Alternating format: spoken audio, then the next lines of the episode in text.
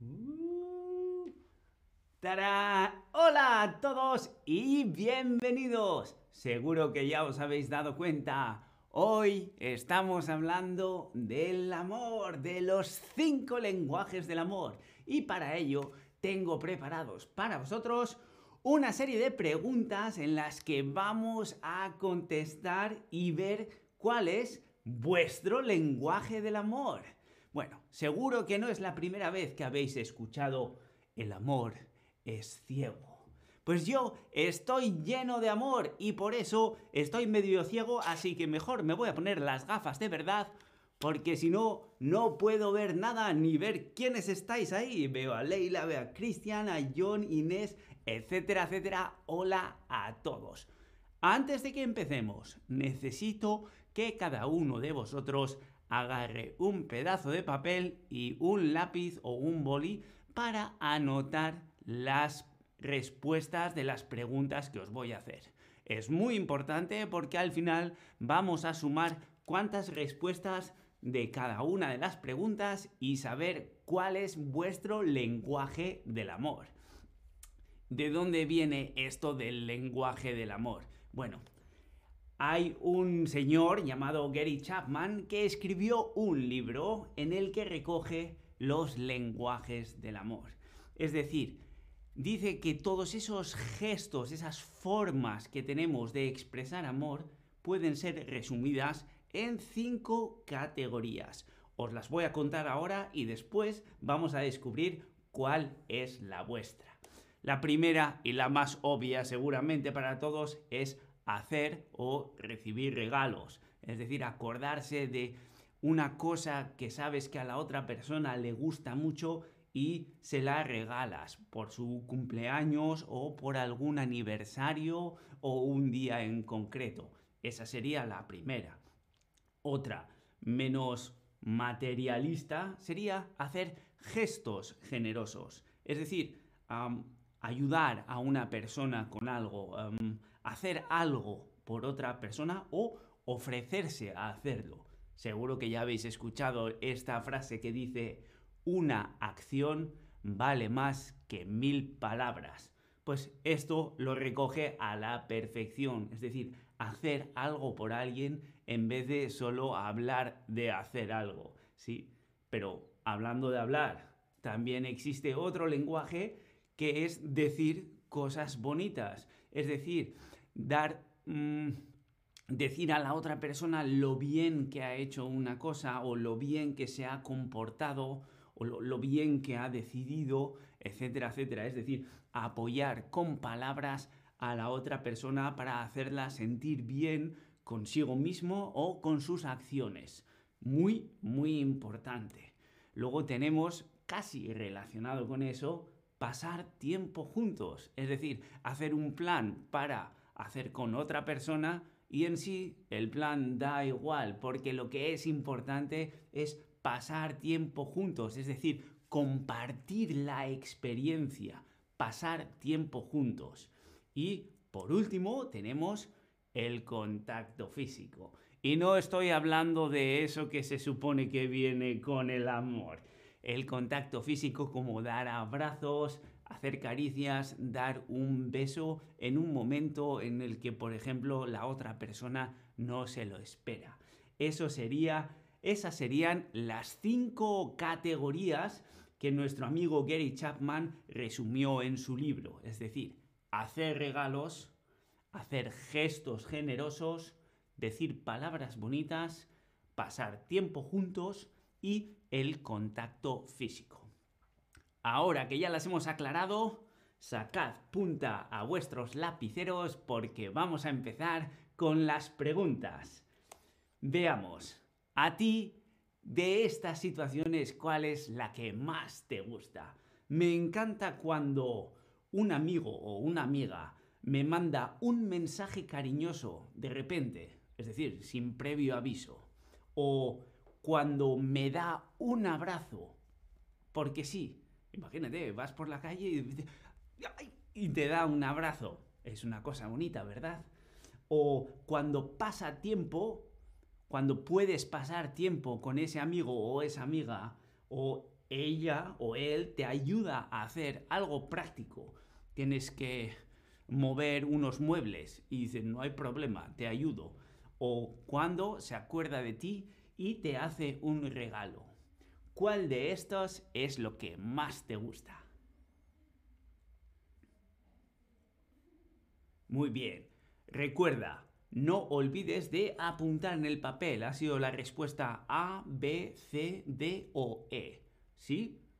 A, B, C, D o E. Apúntalo porque vamos a la siguiente.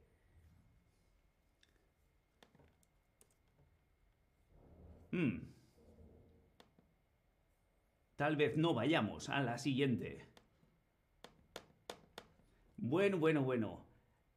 Aquí está las vibraciones del amor interfiriendo en mi ordenador como de costumbre. Vamos a ver. Cuando estás triste, prefieres que te digan que vales mucho y que es normal sentirse así a veces, o lo que quieres es que te den un abrazo, o que pasen la tarde contigo aunque no se haga nada en especial, o que te ayuden a solucionar el problema o lo que quieres es que te inviten a cenar. Recuerda, después de contestar, apunta qué respuesta has decidido. A, B, C, D o E. Palabras, el abrazo, el tiempo juntos, que te ayuden a solucionar el problema o que te inviten a cenar tengo que decir que lo mejor sería todo junto, ¿verdad? En fin, veamos cuál es la siguiente pregunta. Cuando quieres demostrar, tú, cuando quieres demostrar a otra persona que la quieres mucho, ¿qué haces? ¿Le dices que le queda genial la ropa que lleva? Es decir, le das, le mandas un piropo o le das muchos achuchones y estás todo el tiempo a su lado, o organizas un plan para hacer juntos o juntas y le escuchas mientras te cuenta su vida, o intentas ayudarla en lo que puedas, sea cual sea el problema que tiene, o organizas un plan que sabes que le gustaría y la invitas, es decir, pagas tú por el plan. Recuerda, apunta en tu lista A, B, C, D o E. Fantástico. Vamos a ver, nos quedan tres más en el trabajo. En el trabajo. De pronto te hacen una fiesta porque llevas mucho tiempo en la empresa. Lo que más te gusta es que tus compañeros o compañeras te han escrito una tarjeta con una dedicatoria muy bonita a la compañera de trabajo más molona. O lo que más te gusta es que han sido muy cálidos contigo, se han acercado todos a hacerte un gesto. O lo que más te gusta es que han llegado antes a la oficina para poder tomarse un café contigo, es decir, pasar un poco de tiempo juntos. O se han ofrecido a hacer todas tus tareas del día. Es decir, ese día ellos van a trabajar por ti. O lo que más te gusta es que te han hecho un regalo que te encanta. Ellos ya sabían que querías esa cosa y te la han comprado y regalado. A, B, C, D o E.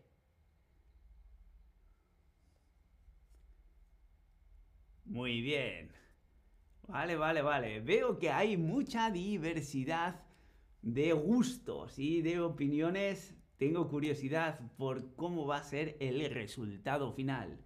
Tu mejor recuerdo, recuerdo, algo de lo que te acuerdas, tu mejor recuerdo con tu pareja o tu mejor amigo o amiga es cuando te dijo te quiero por primera vez o cuando paseasteis juntos de la mano por primera vez, o cuando se tomó la tarde libre para hacer un plan que a ti te apetecía, o cuando hizo todas las tareas de la casa por ti. Llegaste a casa del trabajo y estaba todo hecho.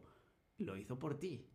O cuando te invitó a pasar un fin de semana en tu sitio preferido. A, B, C, D o E. Muy bien, muy bien. Bueno, ¿habéis apuntado los resultados? Ahora necesito que sumes cuántas veces has respondido A, cuántas veces has respondido B, cuántas veces C, cuántas veces D y cuántas veces E. ¿Estás listo? Bueno. ¿Cuál ha sido la mayoría de resultados? Porque con esto vamos a ver cuál es tu lenguaje del amor. Si has tenido una mayoría de As, tu lenguaje del amor son las palabras. Lo que a ti te demuestra amor y con lo que tú demuestras amor es fundamentalmente con palabras bonitas, con palabras que hagan sentir bien a la otra persona. Si eres mayoría de B, lo que te gusta o lo que te motiva es el contacto físico, abrazos, caricias, agarrar de la mano, eso es lo que para ti demuestra amor y afecto. O eres de mayoría C, es decir, pasar tiempo juntos. Todo lo demás da igual mientras estemos los dos juntos durante un buen tiempo y podamos disfrutar de la compañía el uno del otro. O eres de mayoría D, algo de gestos, algo de hacer algo por mí, hacer algo por ti. Esos son gestos, ofrecerse a ayudar a la otra persona. O eres de mayoría E, es decir, regalos. A mí lo que me gusta me lo das o yo sé que a ti te gusta esto y te lo doy. Bueno, veo que la mayoría, y esto de verdad no me sorprende, habéis sido mayoría de B, contacto físico. Abrazos, caricias, besos, agarrar de la mano. Mmm, ¿Cómo no? Sobre todo después de todo este tiempo, dos años de pandemia que ya llevamos, el contacto físico es fundamental. Así que, bueno, espero que por lo menos tengáis una imagen más clara de qué tipo de amor es el que necesitáis y amor el que dais. Yo solo me queda regalaros mi corazón. Ha sido un placer y nos vemos, como siempre, en el próximo stream. Hasta entonces, un saludo.